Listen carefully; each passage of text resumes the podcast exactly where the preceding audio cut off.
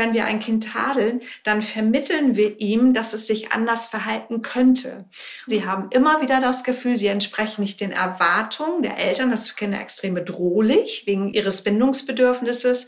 Wenn die Eltern sagen, kannst du es nächstes Mal bitte anders machen und das gelingt dann nicht, dann haben die Kinder das Gefühl, mit mir stimmt was nicht, weil meine Eltern glauben, ja, ich könnte was ändern, ich könnte es nächstes Mal anders machen und jetzt ist es mir schon wieder nicht gelungen.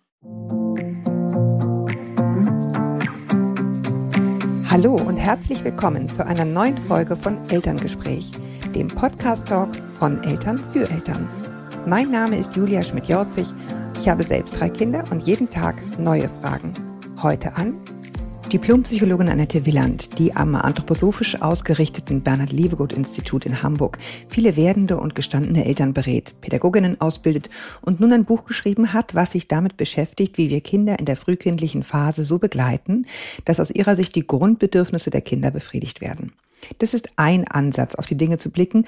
Mir ist trotzdem wichtig zu betonen, dass Kinder auch anders groß werden können, ohne massiven Schaden zu nehmen. Dennoch möchte ich mich heute einmal mit Frau Willand über ihre Sicht auf frühkindliche Erziehung und Entwicklung austauschen. Hallo, Frau Willand. Ja, hallo, Frau Schmidt-Jorzig. Ich freue mich. Ja, ich freue mich auch. Frau Willand, Sie sagen ja zu Recht, ähm, Kinder werden neurophysiologisch unreif geboren, also eigentlich zu früh im Verhältnis zur Tier, zur restlichen Tierwelt, sage ich jetzt mal. Also alle nackt und gewissermaßen äh, überflutet von Reizen. Äh, und sie sagen, im Grunde haben, haben solche Kinder die gleichen Bedürfnisse, Schutz, Liebe, Geborgenheit und die Möglichkeit, sich die Welt mit allen Sinnen zu eigen zu machen. Und ich starte extra damit, mit diesen allen Sinnen, weil Sie auch im Vorgespräch nochmal ganz klar gesagt haben, am wichtigsten ist eigentlich die Entwicklung der Körperwahrnehmung. Vielleicht wollen wir darüber erstmal sprechen. Warum ist das so wichtig? Es ist genau so, wie Sie sagen. Die Kinder, die, unsere Kinder werden relativ früh mhm. sag ich mal so salopp, rausgeworfen und haben körperlich gesehen noch eine große Unreife, also ganz verschiedene Körpermechanismen, äh, Kreisläufe müssen noch äh, ausreifen, also wie zum Beispiel das Immunsystem oder auch die Verdauung, um nur zwei Beispiele zu nennen. Und äh, mit der körperlichen Ausreifung, die am Anfang stattfinden muss in den ersten Lebensmonaten beziehungsweise Jahren muss auch die Körperwahrnehmung ausreifen. Das ist eigentlich so das allererste neben der Bindungsbeziehung, was Kinder entwickeln müssen, beziehungsweise was da ausreift.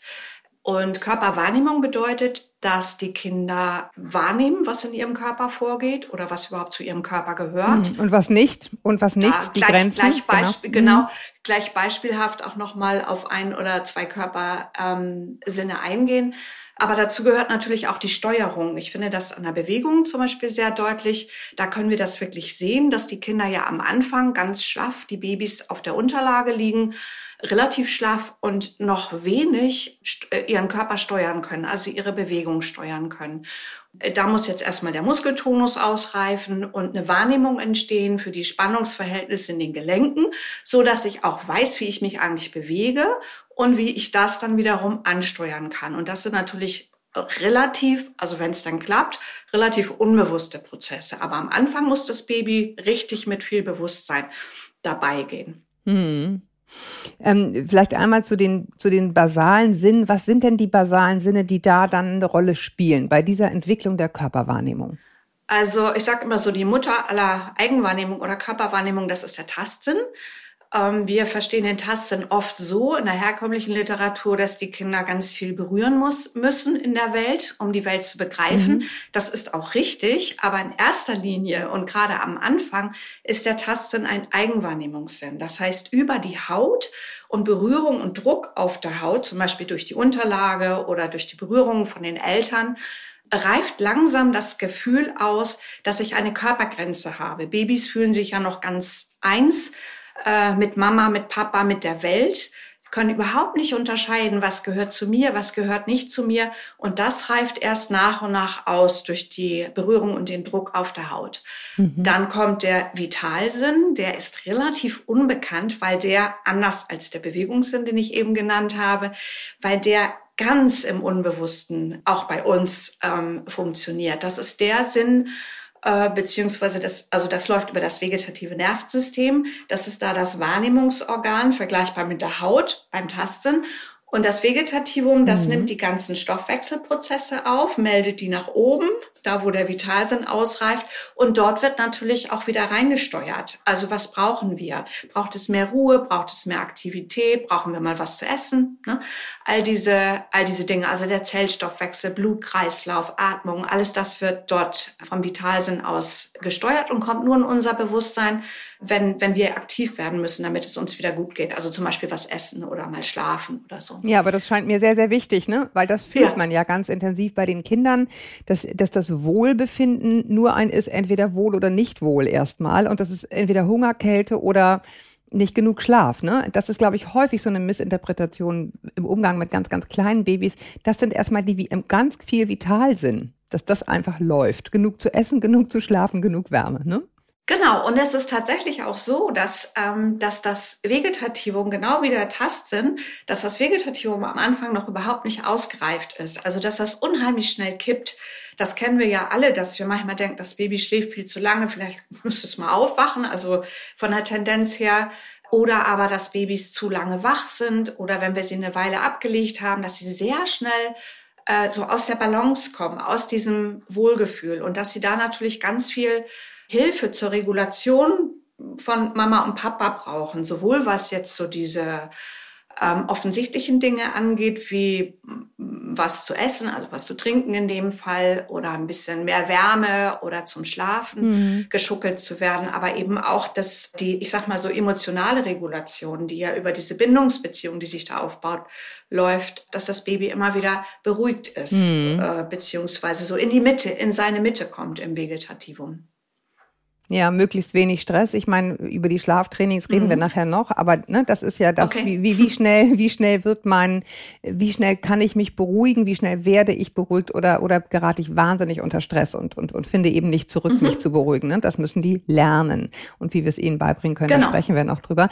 Ähm, dann der Gleichgewichtssinn der Bewegungssinn hatten wir ja eben schon kurz. Ne? Mhm, also, dass mhm. wir, dass wir über, ähm, den nenne ich zuerst, weil der Gleichgewichtssinn da so eng mit verbunden ist, dass wir also unsere eigenen Bewegungen wahrnehmen und zu steuern lernen. Und ähm, der Gleichgewichtssinn, der entwickelt sich auch in dem Zuge. Also beides hängt eigentlich an der Tonusregulation, dass die ausreift, dass die in die Mitte kommt, in ein gesundes Spannungsverhältnis. Und der Gleichgewichtssinn, der gibt uns ein Gefühl dafür, wo wir in Bezug auf die Welt verortet sind. Also wo ist oben, wo ist unten, wo ist links und rechts, wo ist vorne und hinten, wie ist meine Position im Raum. Also das brauche ich auch, um mich, um mich geschmeidig bewegen zu können und koordinieren zu können. Also ich bekomme auch ein Gefühl für meine Raumesdimension, sag ich mal. Also wo ist mein vorne, wo ist mein hinten? Also wenn zum Beispiel Kinder irgendwann in der Lage sind, äh, in die Ärmel zu schlüpfen oder sich links und rechts die Socken anzuziehen oder auch einen Pulli über den Kopf zu ziehen, das ist alles eine, also nicht nur eine Frage der Bewegung, dass der Bewegungssinn ausgereift ist, sondern eben auch, dass ich meine eigenen Körperdimensionen kenne ähm, und weiß, wie ich was zu drehen habe und wo ich reinzuschlüpfen habe. Und das ist der Gleichgewichtssinn, der uns das ermöglicht. Ja, wir haben schon im Vorgespräch gesprochen, dass, dass wir beide, glaube ich, häufig den, also wenn wir sozusagen uns draußen in der Welt bewegen, ganz normal in der Stadt oder in der Umgebung, ganz häufig von, von Eltern hören, musst du alles anfassen, musst du, musst du überall draufklettern und wir beide dann innerlich immer denken, ja, ja. Genau. Genau. Muss, muss es. Das Kind muss. Es macht es auch von selber. Man darf es nur nicht dran hindern. Ne? Das ist, glaube ich, eine ganz wichtige Sache. Also wenn es gesund verläuft, dann macht das Kind das alles von alleine. Dann sucht sich das Kind diese Reize, damit seine Körpersinne entsprechend ausreifen. Und das gilt eigentlich für alles, was das Kind macht. Das Kind muss es machen. Können wir immer von ausgehen. Das Kind kann nicht anders. Das Kind muss das machen, was es macht. Ja, und wir müssen es dann eine Zeit lang aushalten, dieses äh, waghalsige irgendwo raufklettern. Ähm, Sie haben den Tonus eben angesprochen. Sie haben auch gerade so im Nebensatz gesagt, wenn alles äh, regelrecht läuft. Aber es gibt ja auch Kinder, bei denen der Tonus eben nicht regelrecht läuft. Was sind das für Kinder und wie erkenne ich, dass das irgendwie vielleicht nicht okay so ist, wie es ist? Ja, also das ist ein Teil meiner täglichen Arbeit hier in der Elternberatung, dass ich auf äh, den äh, Tonus gucke, unter anderem auch auf die Ausreifung von Vital und Tastsinn. Meistens ist es so, dass wenn Eltern mit Problemen kommen und Sorgen kommen, dass da eben basal in der Körperwahrnehmung etwas nicht ausgereift ist, nicht ganz stimmt. Und bei der Tonusproblematik ist es so, dass die Kinder entweder ähm, zu schlaff sind, also sehr langsam sind, schwer zu motivieren sind, etwas zu unternehmen, äh, also ich sag mal so schlecht so aus dem Quark kommen, äh, auch ungeschickt sind. Das sind die Kinder, die meistens sowas hören wie beeil dich doch mal oder ähm, wir sind alle schon fertig. Und die, ähm, das Gegenteil davon, es kann auch auf die andere Seite kippen. Also bei dem Schlaffen sprechen wir von Hypoton. Äh, auf der anderen Seite ist der hypertone Tonus und das sind Kinder, die alles sehr schnell machen, alles mit sehr viel Kraft machen, die eher laut sind, die sehr impulsgesteuert sind auch, also die ganz bestimmt äh, äh, alles, was es zu klettern gibt, auch erklettern müssen und äh, auch mit hohem Risikobewusstsein, weil der Gleichgewichtssinn oft dann eben auch nicht so ausgereift ist. Risikounbewusstsein quasi, ne? So. Mhm. Unbewusst, genau, mhm. genau. Mhm. Ähm, also kein, kein Gefühl für, für Höhe haben zum Beispiel. Ne? Also dass es irgendwie auch äh, bedenklich ist, wenn man da jetzt ähm, runterfällt. Also das sind Kinder, die mit so einem Affenzahn unterwegs sind, aber auch die sind in gewisser mhm. Hinsicht ungeschickt. Also auch die haben einfach, also beide, wenn der Tonus nicht richtig ausgereift ist, ähm, dann haben, haben die Kinder äh, sowohl im einen Extrem als auch im anderen kein gutes Gespür für ihre eigenen Bewegungen und können sie entsprechend auch nicht genau genug ansteuern. Die sogenannten ja, genau. Tollpatsche. Genau. Ne? So, zum Beispiel, äh, was wir so sagen. Also, und das ist eben ein Tonusproblem und nicht ein Charakterproblem mhm. oder so Gott gegeben, sondern es ist ein Problem in der Eigenwahrnehmung. Ja, und Sie haben jetzt eben so ein bisschen schon tendenziell gesprochen über Kinder, die ein bisschen älter sind, aber häufig sieht man es schon im Babyalter. Ne? Also Kinder, die diese Überstreckung haben, die haben dann häufig auch Trinkprobleme. Also daraus, daraus kommt ja dann ganz, ganz viel, wenn schon im genau. Säuglingsalter ja. dieser Tonus nicht stimmt. Also man kann es auch schon da bemerken, wenn man aufmerksam ist und auch schon dagegen arbeiten, richtig? Auf jeden Fall. Also je früher, desto besser. Ich nenne das in meinem Buch ja auch hinten bei den Do's and Don'ts, worauf man äh, ganz besonders achten sollte. Also wenn das Kind sich immer nach hinten durchstreckt oder nach vorne borgt, zum Beispiel, äh, wenn ein Kind im Kinderwagen liegt und äh, auf dem Rücken und sich dann wie in so einem, wie heißt das, so einem Sit-up immer versucht, so hoch zu bekommen, so ganz gerade mit, dem, mit der Bauchmuskulatur. Ähm, auch das ist ein zu stark ausgeprägter Reflex, der deswegen so stark ausgeprägt ist, weil mit dem Tonus was nicht stimmt. Wenn das Kind schief auf der Wickelunterlage liegt oder wenn es, auch wenn es eine Lieblingsseite beim Trinken hat zum Beispiel, also ne, eine Seite gerne nimmt, aber die andere nicht, auch wo es immer hinschaut. Oder wenn das Köpfchen platt wird hinten, weil das Kind sich immer so doll nach hinten durchstreckt. Das sind alles so Anzeichen. Und es sind auch Anzeichen, wenn die Bewegungsentwicklung eben nicht, äh, ich sag mal, standardgemäß verläuft. Das ist ein genetisches Programm, das da abgespult wird. Und ich gebe in dem Buch ja auch so einen kleinen Leitfaden, auf welche Meilensteine man da besonders achten sollte. Äh, wenn da eine Verfrühung oder Verspätung stattfindet oder ungewöhnliche Bewegungsmuster auftauchen, ist das immer ein Zeichen dafür, dass der Tonus nicht richtig ausreift und da physiotherapeutisch äh, eingegriffen werden sollte. Unbedingt. Ah ja, okay. Ja, das ist, das ist das Stichwort. Ähm, was tut man dann? Nämlich Physiotherapie schon im jungen Alter. Da gibt es ganz tolle Methoden, die wollen wir jetzt gar nicht vertiefen, aber jedenfalls, da gibt es dann Abhilfe, wenn man das, wenn man das irgendwie feststellt. Genau. Das finde ich nochmal noch mal ganz genau. wichtig, nochmal ganz wichtig zu wissen. Also da nicht selber dran rumdoktern, das müssen, da müssen die Profis ran ähm, und, und den Kindern irgendwie helfen, diese, diese Tonusstörung, wenn man so will, äh, zu überwinden. Genau, genau. Ähm, mhm. Wir haben ja versprochen, es geht so ein bisschen um die Grundbedürfnisse und Sie haben zu Beginn Ihres Buches sechs Grundbedürfnisse ähm, so ein bisschen festgelegt.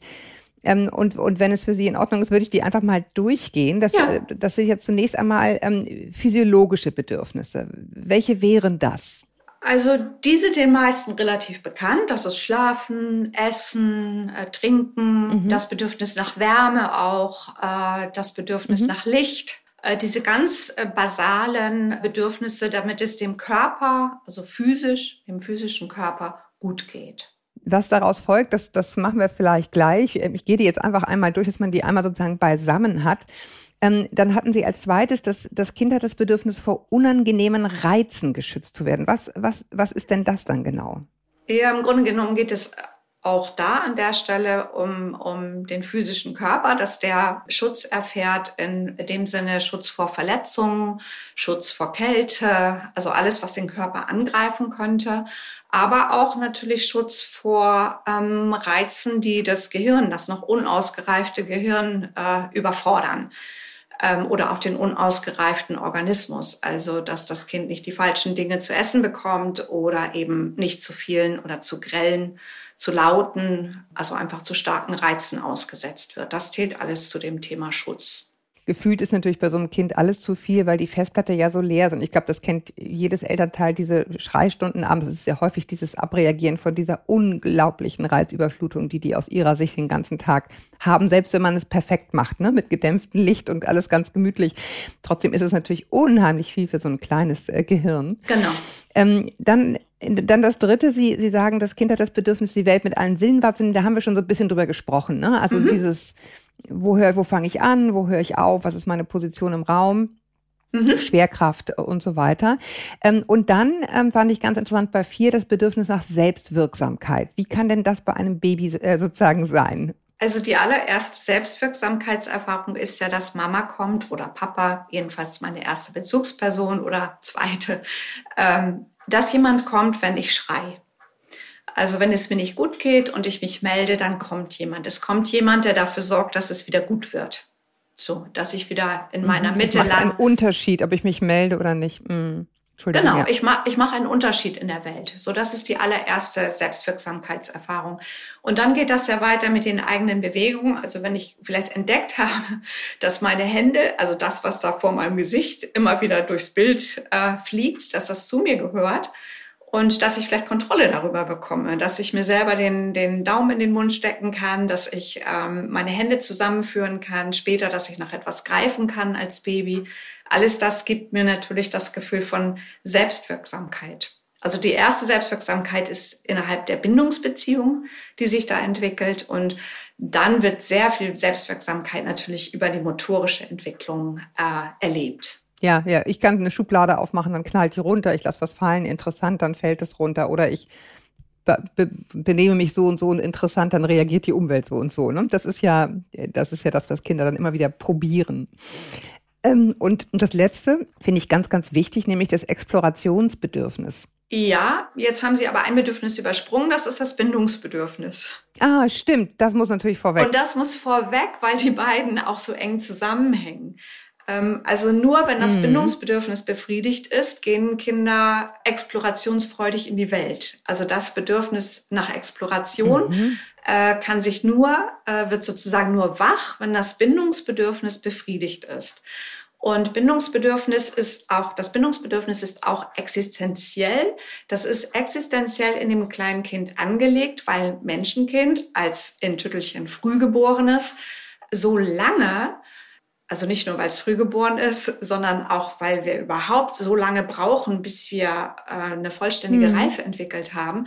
So, also Kinder, Babys sind so lange auf ihre Bezugsperson angewiesen und bauen über feinfühlige emotionale Interaktion, also wenn die feinfühlig abgestimmt ist von Seiten der Bezugsperson, dass die immer wieder das Baby so in die Mitte reguliert und schafft es zu beruhigen und für die anderen existenziellen Grundbedürfnisse zu sorgen, die wir gerade sammeln. Dann entwickelt das Kind eine sichere Bindung und Vertrauen. Und dann kann es auch, also dann fühlt es sich existenziell sicher und kann dann auch fröhlich in die Welt gehen und dort explorieren.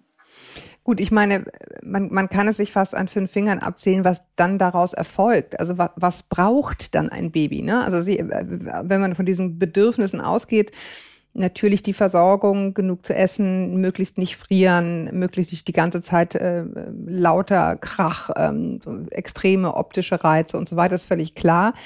Und ähm, weiß ich nicht, Sauerstoffpausen machen. Ich glaube, das ist auch so ein ganz wichtiges Ding, was viele Eltern unterschätzen, wenn die Kinder dann irgendwie weinen. Die brauchen vor allen Dingen wahnsinnig viel Pausen, ne? das alles zu verarbeiten, was sie, was sie, was auf sie einprasselt. Also das ist, glaube ich, ein bisschen ein Problem unserer Zeit, die sehr Reiz, ähm, reizüberflutet eigentlich ist, so. Also wir alle sind Tendenz, haben so eine Tendenz im Sympathikus sehr viel zu sein und haben immer mehr Schwierigkeiten in den Parasympathikus zu kommen, wo wir mal Pause machen, wo wir alles verarbeiten, was wir gesehen haben. Können Sie das erläutern, was das ist? Sympathikus und Parasympathikus? Das vegetative Nervensystem schwingt gesunderweise immer hinterher, äh, hin und her zwischen Sympathikus und Parasympathikus. Ähm, Sympathikus bedeutet, da sind wir gerade aktiv, da sind wir wach, da sind, sind wir der Welt zugewandt und nehmen ganz viel auf. Und Parasympathikus bedeutet so, ach, ich muss mal Pause machen, schlafen, verdauen, was ich gegessen habe, verarbeiten, was ich alles aufgenommen habe, auch mal was vergessen, ne, so. Und ähm, gesund ist, wenn wir da relativ so um die Mitte schwingen, wenn wir nicht so sehr in die Extreme kommen, aber also in so eine totale Apathie, sag ich mal, auf der Parasympathikus-Seite oder eben sehr in Stress. Also Sympathikus ist auch unser Stresssystem dass wir da nicht, auch nicht ins Extrem kommen. Unsere, unser Leben hier bei uns ist relativ sympathikus überaktiv. Mit vielen Reizen, mit viel Stress, mit vielen Anforderungen. Daraus entsteht so ein bisschen eine Haltung oder ein, vielleicht manchmal ein bisschen wenig Bewusstsein, dass für die Babys das ein, eine totale Überforderung ist, was alles an Reizen auf sie einprasselt.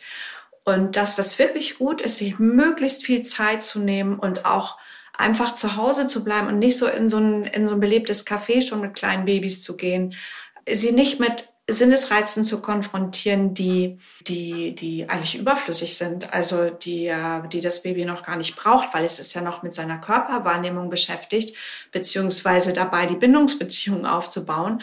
Und um ein Beispiel zu nennen, was im Buch auch äh, vorkommt, ähm, dass die Eltern oft die Neigung haben, die Kinder nach vorne zu drehen. Oder ich sehe das eigentlich fast nur. Sobald die Kinder sitzen können, werden sie im Kinderwagen oder in der Karre nach vorne gedreht.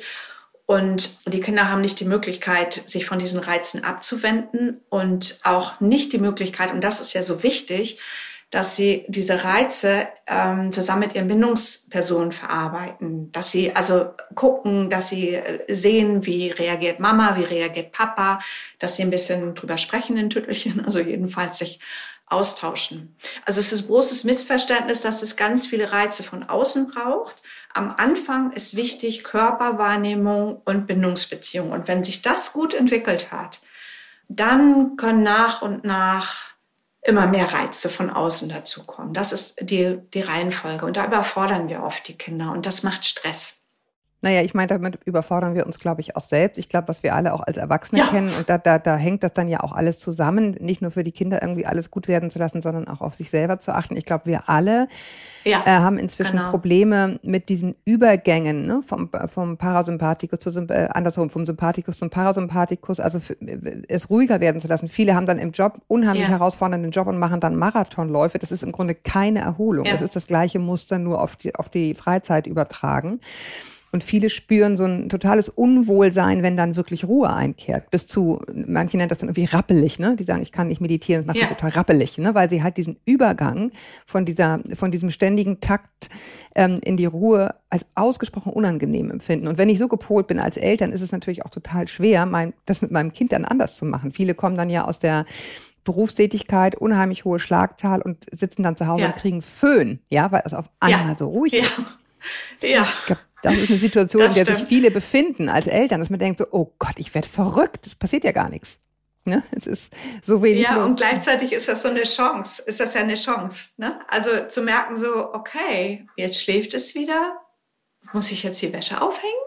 Ist eigentlich gerade ganz gemütlich hier. Vielleicht schlummer ich auch ein bisschen weg. Also auch mal was liegen zu lassen, was, also auch loszulassen, auch so einen Anspruch loszulassen, dass alles funktionieren muss oder dass ich irgendwie jetzt eine perfekte Mutter und Hausfrau sein muss, sondern vielleicht ist es gut, ich bin jetzt einfach Mutter und schlummer mit meinem Baby und ähm, ja, also ja. das Geschirr oder die Wäsche, das ist dann einfach mal zweitrangig so.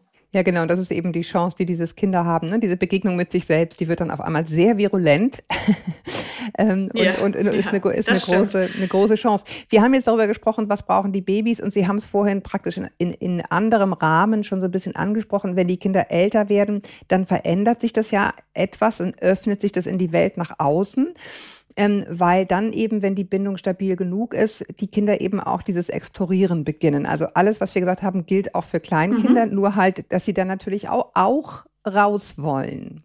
Es ist immer noch im Vordergrund auch, also die Körperwahrnehmung, der entwickelt sich im, mhm. in den ersten sieben Lebensjahren.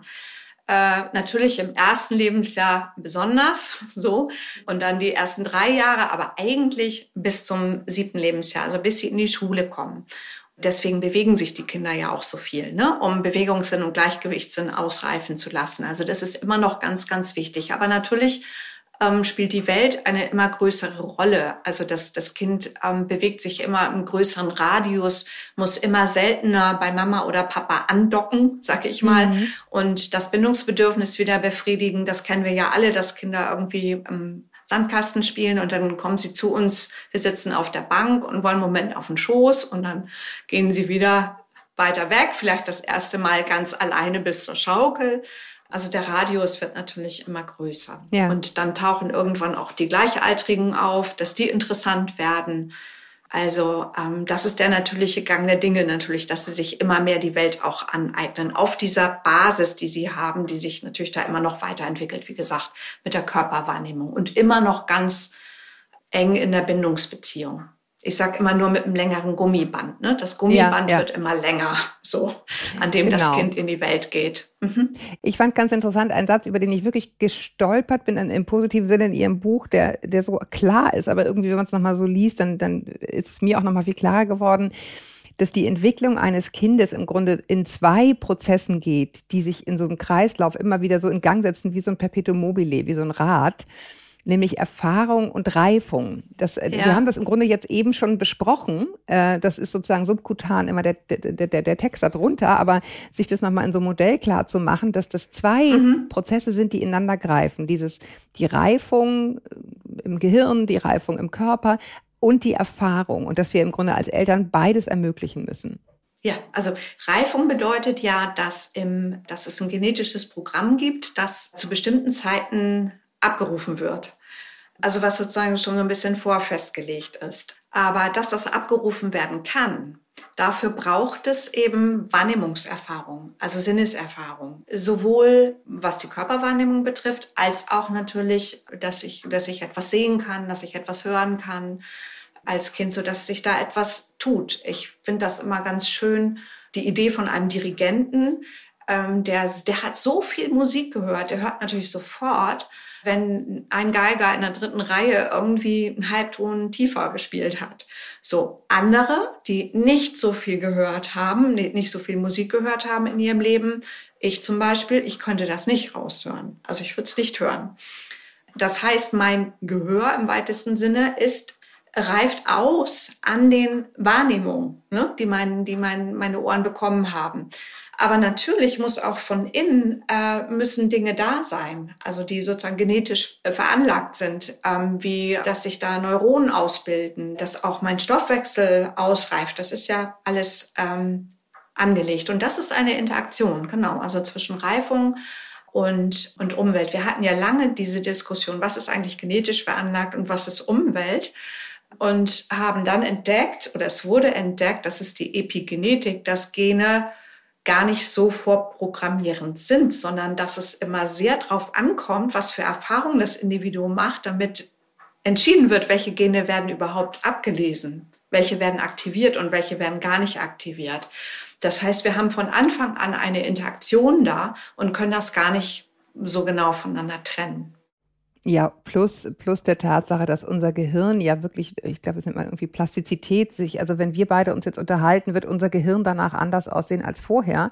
Alle Erfahrungen, die wir machen, baut unser Gehirn, ne? ja. bahnt, bahnt sozusagen die Bahnen zwischen den Neuronen. Also das ist so faszinierend, sich damit zu beschäftigen, wie so ein Gehirn wortwörtlich wächst mit Erfahrung wenn man sich das mal klar macht als ja. Eltern, dann, dann, dann ja. lässt man die Kinder auch viel mehr, ja, weil man einfach weiß, das muss sein, sonst bahnt sich das nicht. Und zwar im wahrsten Sinne des Wortes, es bahnt sich nicht. Ne? Das, genau, ja. genau. Also die Stein, der Stein muss in den Mund und der Sand muss auch einmal in den Mund. Und es muss einmal hoch auf den Baum geklettert werden später. Also das sind alles, alles Dinge, die tatsächlich sein müssen also das ist, das ist wichtig für, für eigentlich alle Entwicklungen, die wir, die wir später sehen, also für die kognitive Entwicklung natürlich auch dann, ne? dass Kinder Primärerfahrungen mit der Welt machen. Alles anfassen, also erstmal mit sich selber, wie gesagt, ich kann es nicht genug betonen mit der Körperwahrnehmung, aber dann auch natürlich in der Welt alles anfassen, riechen, schmecken und sich in der Welt bewegen. Wir haben jetzt auch viel über den Körper gesprochen. Wir beide meinen damit natürlich auch immer die Seele. Ähm, wir wissen ja, dass das eigentlich sehr, nicht nur eigentlich, sondern sehr stark zusammenhängt. Deswegen würde ich darauf gern noch einmal zurückkommen, auf diese, die Reifung der Seele, also die Reifung der, der Resilienz. ähm, die ein Kind äh, im Laufe seiner Frühkindheit und Kindheit äh, möglichst entwickeln sollte. Wie, wie kann ich die möglichst pampern, sage ich jetzt mal als, als Eltern, ja. ja. Also, ja. also Resilienz entsteht, ähm, ja, das ist ein sehr großes Thema. Das mit der hm, Resilienz. Aber, Deswegen müssen Sie das jetzt auch machen. ganz, ganz grob gesagt, ähm, ist tatsächlich die, ähm, also wenn, wenn wir die, diese sechs Grundbedürfnisse befriedigen, dann wird sich auch Resilienz entwickeln. Es ist also für Resilienzentwicklung ist ganz wichtig dieses Thema Selbstwirksamkeit zum Beispiel. Wenn sich mein äh, Muskeltonus gut entwickelt und ich mich über meine Bewegung als selbstwirksam erfahren kann in der Welt. Also ich kann, ich kann Turm bauen, ich kann irgendwo raufklettern, ich kann irgendwo hinrennen, wo ich hin will oder hinkrabbeln, wo ich hin möchte diese Selbstwirksamkeitserfahrung, die gibt mir das Gefühl, die Welt ist beherrschbar.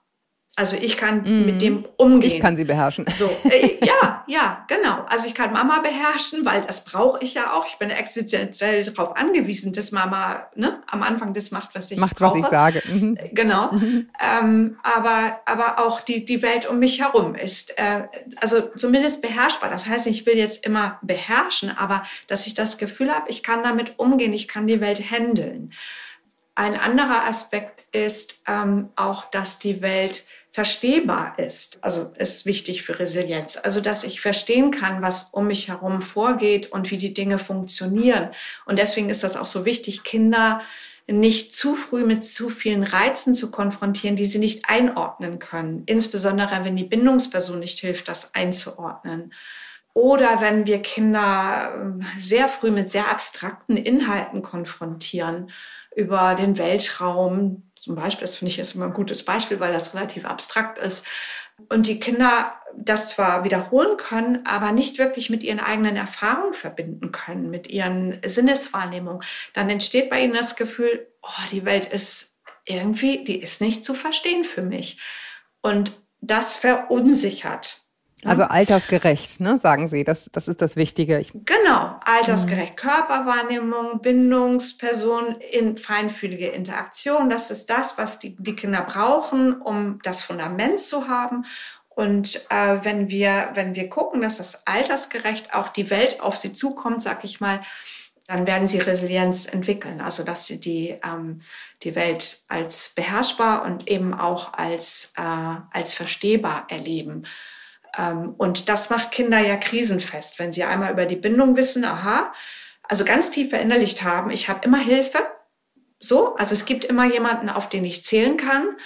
Und über die Körperwahrnehmung das Gefühl haben von, ähm, mhm, ich, ich, ich mhm. bin irgendwie, äh, also ich bin präsent, ich habe Kontrolle über mich, ich kann mich steuern ich, äh, ich bin stark auch. Kommt das von allein? dann kommt ja, dann kommt es sozusagen von allein. Ja, alles gut. Genau. Dann kommt es von allein. Sie haben, äh, Sie haben gesagt äh, mehrfach, die Kinder sind, äh, sind ja angewiesen auf uns.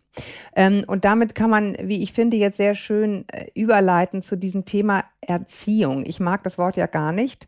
Ähm, ich auch nicht. Genau, ähm, aber ich glaube, das, was viele sozusagen jetzt erwarten in diesem Podcast, nämlich ja, und was heißt denn das jetzt für unseren Umgang miteinander? Nennen wir es mal so. Und ich finde ich eben nochmal ganz wichtig, auf diese, ähm, auf diese Abhängigkeit hinzuweisen, weil durch diese Abhängigkeit die Kinder ja absolut kooperationswillig sind, weil, weil sie es müssen.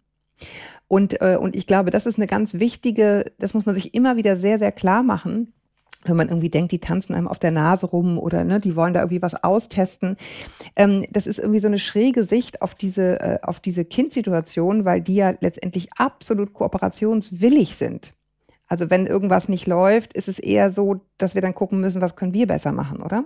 Ich gehe immer davon aus, äh, aus gutem Grund, dass wenn Kinder äh, sich so oder so verhalten, dass es immer einen guten Grund gibt, warum sie das tun und dass sie eben nicht anders können weil sie sind dazu geboren, zu kooperieren. Sie nehmen ganz früh schon auf, was machen Mama und Papa, wer guckt wie. Also zum Beispiel, äh, wenn jemand schmatzt am Tisch, dass vielleicht jemand anders die Augenbrauen hochzieht. Also das nehmen die Kinder ja sehr früh alles auf und wahr und sehen, wie Mama und Papa sich verhalten und sie wachsen in die, in ihre soziale Umgebung und damit auch in ihre Kultur hinein mit allen Regeln und Normen und äh, ja, kulturellen äh, Gegebenheiten. Und dieser, dieser soziale Zusammenhang, der prägt das Gehirn. Das, da ist ja noch gar nicht so viel am Anfang. Äh, so eine Grundausstattung, um überhaupt in Kontakt zu kommen mit den Bindungspersonen, damit das funktioniert dann mit der Entwicklung. Aber die Kinder werden sehr geprägt durch Mama, Papa und alles, was um sie herum ist. Und die Kinder müssen genetisch gesehen kooperieren, weil sie eben zum Überleben Mama und Papa brauchen, beziehungsweise eine ganz enge Bindungsperson. Jetzt gibt es bei jedem Kind unterschiedlich natürlich Kompensationsspielräume. Ne? Also auch wenn es einem Kind mal nicht so gut geht oder auch wenn seine Körperwahrnehmung gerade nicht ganz so gut ist, Kompensationsspielräume wachsen mit dem Alter, die werden immer größer. Aber wenn ein Kind dann trotzdem nicht mitmacht oder sich weigert oder einen Wutanfall bekommt, dann muss ich davon ausgehen, das Kind kann nicht mehr anders. Also dass der Kooperationsspielraum ist aufgebraucht. Und das kann auch gesundheitliche Gründe haben. Ne? Das finde ich immer so ganz wichtig. Ja, gesundheitlich. Auch. Also relevante Gründe, die jemand diagnostizieren kann, ja. Also zum mhm. Beispiel, ähm, wenn wir wenn wir ein Kind haben, das sehr sensibel ist beziehungsweise alle Reize sehr intensiv wahrnimmt, ähm, das können wir aus unserem Erleben heraus überhaupt nicht nachvollziehen.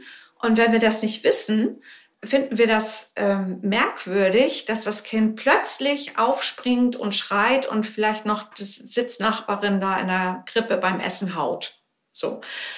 Und äh, zu verstehen, was, also äh, selbst wenn wir es nicht verstehen, ich würde erstmal davon ausgehen, das Kind hat einen guten Grund gehabt, warum es das gemacht hat. Vielleicht hat es etwas empfunden wie Schmerz, wie völlige Überforderung im Gehirn und hat sich nicht anders äh, hat sich gar nicht anders verhalten können.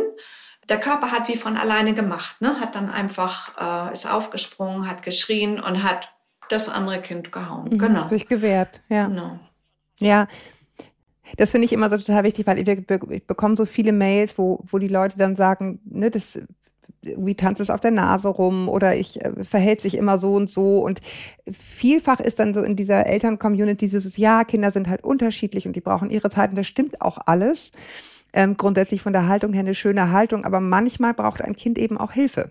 Ne, dann ist es mit diesem, mit diesem, äh, ja, wir lassen es einfach in seinem eigenen Tempo sich entwickeln, ist es damit nicht getan. Also wenn ein Kind äh, im Autismus-Spektrum ist, ähm, dann ist das einfach gut, das zu wissen, um eine Umgebung zu schaffen, in der das Kind sich anders verhalten kann. Darum geht es eigentlich immer. Also um die Frage, also wenn ich wahrnehme, ich bin total angestrengt, ich bin total erschöpft, ich äh, merke, ich werde äh, ich werde vielleicht auch ungeduldig oder äh, sogar wütend auf mein Kind oder ich merke, mein Kind leidet, das fühlt sich ja selber nicht wohl. Kleinigkeiten im Leben bringen es total aus der Bahn oder es hat immer, es fällt über seine eigenen Füße und tut sich immer weh.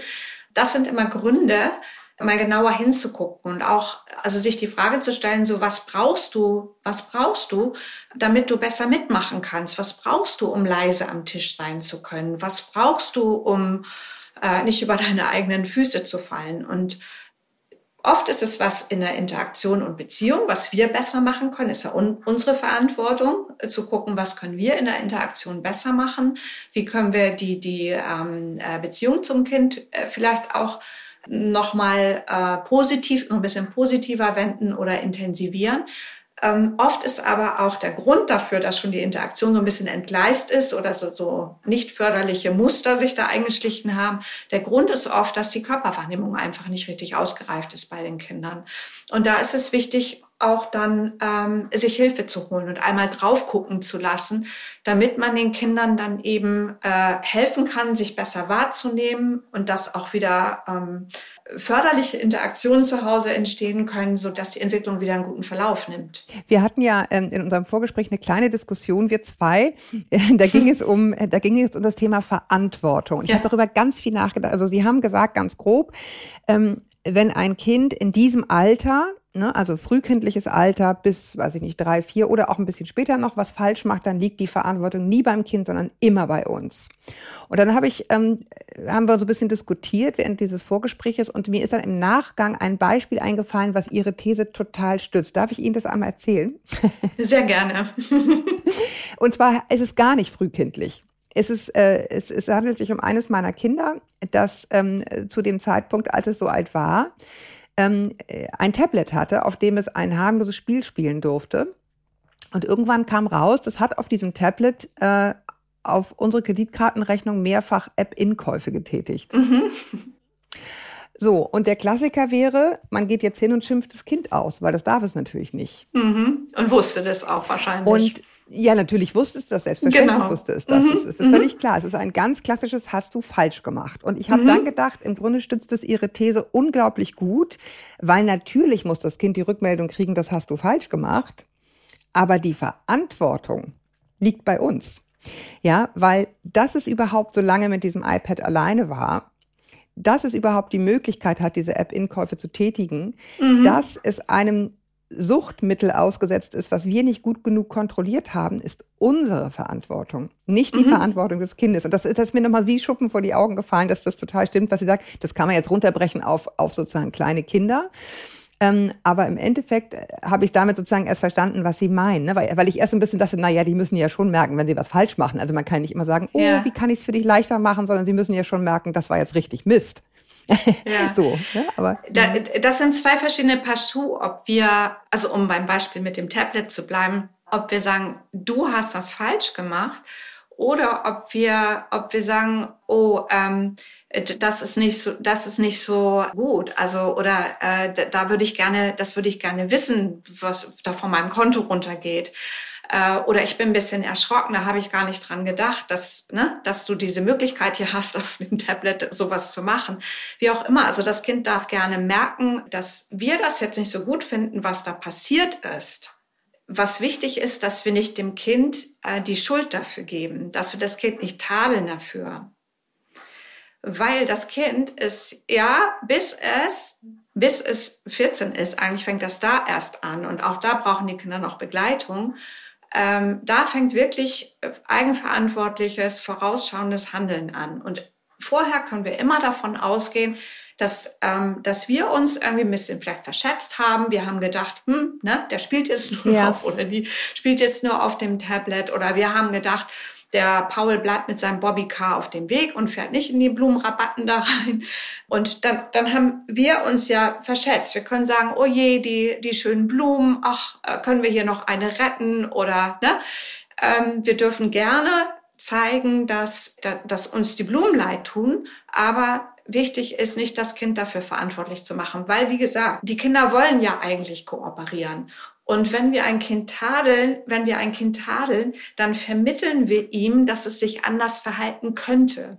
Und ähm, Kinder bekommen dann, selbst wenn wir nur ein Verhalten tadeln, wir meinen, wir haben ja jetzt nur das Verhalten getadelt oder gesagt, das war falsch, ähm, wir vermitteln den Kindern ja damit, sie könnten sich steuern, sie könnten es besser machen. Sie haben immer wieder das Gefühl, sie entsprechen nicht den Erwartungen der Eltern. Das ist für Kinder extrem bedrohlich wegen ihrer, ihres Bindungsbedürfnisses. Und sie haben das Gefühl, das schleicht sich ein, mit mir stimmt was nicht. Weil die Eltern haben ja immer Recht für Kinder. Wenn die Eltern sagen, kannst du es nächstes Mal bitte anders machen, ne? Und das gelingt dann nicht, dann haben die Kinder das Gefühl, mit mir stimmt was nicht, weil meine Eltern glauben, ja, ich könnte was ändern, ich könnte es nächstes Mal anders machen. Und jetzt ist es mir schon wieder nicht gelungen. Ja, also ich, ich teile weiterhin total Ihre Auffassung. Ich, ich sehe nur, was die Folgen von dieser Auffassung sind bei den Eltern häufig, also die das alles leisten wollen, ne? diese total feinfühlige Interaktion mit dem Kind und die die verständnisvoll auf die Bedürfnisse eingehen wollen. Und was ich, was ich sozusagen ernte dann teilweise in den, oder sehr, sehr viel, nicht teilweise in den Mails, ist eine totale Verunsicherung. Wie rede, wie kann ich denn mit meinem Kind überhaupt noch reden? Wie kann ich denn sagen, das passt mir jetzt einfach nicht? Äh, dass, dass eine wahnsinnige Unsicherheit in der Kommunikation ist, bei der die Eltern dann häufig sich bis zur Erschöpfung verausgaben, weil sie irgendwie gar nicht mehr wissen, kann ich jetzt auch einfach mal sagen, das war richtig Mist Nein, weil dann geht sofort, dann komme ich sozusagen in die Elternhölle. Ne? Das, das ist das, was ich erlebe, was, was sozusagen in der Theorie natürlich total richtig ist, aber in der Praxis eben viele wahnsinnig verunsichert. Jetzt habe ich einmal gesagt, verdammt nochmal, fahr mit dem Bobbycar da nicht rein ist das jetzt gleich der Weltuntergang? Ja, nein. Ja, so. Nein. Ähm, dabei ist es einfach der Impuls. Nein, das ist es nicht. Das, deswegen war mir das auch in der Anmoderation so wichtig zu sagen. Es ist gut zu wissen, lieber nicht sagen, aber wenn es mir mal rausmutscht, dann, dann ist es auch okay, ja, außer wenn es mir jetzt die ganze Zeit, ich mein Kind die ganze Zeit anbrülle, das ist ja was anderes. Ja, also das, äh, die Welt geht nicht unter, wenn wir Fehler machen. Kinder sind meistens ziemlich robust, also die tolerieren ähm, ziemlich viel, viele Fehler, die wir machen. Ich glaube nur, dass es wichtig ist, ähm, glaube der Überzeugung, dass es wichtig ist, grundsätzlich die Verantwortung eben nicht beim Kind zu sehen und deswegen auch mhm. zu versuchen, möglichst wenig zu tadeln. Und wenn wir getadelt haben und uns das rausgerutscht ist, dann können wir auch mal sagen, oh Mann, ich war so ähm, so erschrocken oder ähm, mir hat das so um die Blümchen leid getan. Es tut mir leid, dass ich dich da angemotzt habe. So, oder so, man kann sich entschuldigen dafür. Wieder was gelernt. Ja, ja, ja, also man kann sich dafür entschuldigen und man ist ein Mensch, also wir sind ja alle Menschen und das ist in Ordnung. Es geht gar nicht darum, auch gar nicht darum, ähm, den Kindern total, also ich sag mal laissez-faire-mäßig ähm, alles zu erlauben und immer nur zu machen, was, was die brauchen. Wir müssen auch natürlich für uns selber sorgen. Wir dürfen zum Beispiel auch mal sagen, wir dürfen auch sagen, wenn ein Kind uns in den Haaren zieht, vielleicht gar nicht böswillig gemeint oder so, aber ein bisschen doll und wir sind da empfindlich zu sagen, du, mir ist das ein bisschen dolle. Magst du hier an meinem Ärmel zupfen stattdessen oder ne, ihm irgendwie eine Alternative anbieten? Also es geht nicht darum, äh, also auch nehmen wir mal an, es, äh, ne, die Regel ist, Bobby Car fährt auf dem Weg und nicht in die Blumenrabatten. Dann, dann gehe ich mit dem Kind halt das nächste Mal, ich sage, ach, die, die, die äh, schönen Blumen, da ist das Bobby Car da reingerauscht. Dann war es eben das Bobby Car und nicht das Kind. Wir sind jetzt wieder beim Kleinkind ähm, das da reingerauscht ist und dann gehen wir zusammen Blumen einkaufen und pflanzen die da ein und vielleicht erlaube ich dann das Bobbycar fahren eben nur noch vorm Haus oder mache da eine richtige Grenze hin mit irgendwas, so dass es nicht wieder passiert. Das macht ja Grenzen auch deutlich. Ja. Wenn mein Kind überhaupt nicht, ich das Gefühl habe, so altersgemäß irgendwie Grenzen wahrnimmt, oder auf meine, meine Aufforderungen reagiert oder wenn ich ihm was zeige, ähm, das nachmacht oder wenn ich was mache, das auch nachmacht, weil ich latsche auch nicht durch die Blumenrabatten, dann muss ich mich fragen, stimmt was in der Körperwahrnehmung nicht? Bevor ich meinem Kind die ja, Schuld gebe. Genau, ja. da schließt sich der Kreis. Mhm, genau. da schließt sich der Kreis. Kann mein, kann mein Kind das überhaupt leisten? Ja, es ist ein weites Feld. Ich glaube, alle, die uns zuhören, merken, man könnte, man könnte noch ewig weitermachen, weil es so viele Bereiche, so viele Bereiche betrifft. Ich danke Ihnen, dass Sie das nochmal auseinandergesetzt haben. Jetzt haben wir fast so viel geredet, wie Ihr Buch lang ist. Es ist nämlich herrlich kurz, Ihr Buch. Ja. Ähm, man kann es sehr schnell lesen und es steht trotzdem sehr viel drin. Super. ähm, insofern danke, dass Sie jetzt so, so viel davon, äh, davon hier mit, mit uns geteilt haben und sich die Zeit genommen haben, das nochmal ja, so ein bisschen durchzudeklinieren. Ähm, sehr gerne. Worauf es, worauf es worauf es wirklich ankommt. Ich hoffe, wir haben jetzt so ein bisschen Empower, Empowerment betrieben mit euch. Das ist ja immer so ein bisschen das Ziel unseres Podcasts. Und apropos Empowerment durch Wissen, ich will an dieser Stelle auch nochmal auf meinen anderen Podcast hinweisen, nämlich Meno an mich, Frauen mitten im Leben. Wenn ihr auf die 40 zugeht oder vielleicht schon älter seid und ihr grundsätzlich merkt, es müsste, ich wüsste gern mehr über meinen Körper oder über das Thema Frauengesundheit allgemein. Irgendwie verändert sich alles, ich schlafe schlecht, ich fühle mich matt oder manchmal auch so wie geschrumpft am Morgen und ich fühle ein großes Bedürfnis nach Veränderung, dann hört gern rein. Ja, in Meno an mich, den Podcast für alle Frauen in der Lebensmitte. Und bis wir uns wieder hören, haltet den Kopf über Wasser. Ahoi aus Hamburg und tschüss, Frau Willand. Vielen Dank für die Zeit. Tschüss, sehr gerne. tschüss.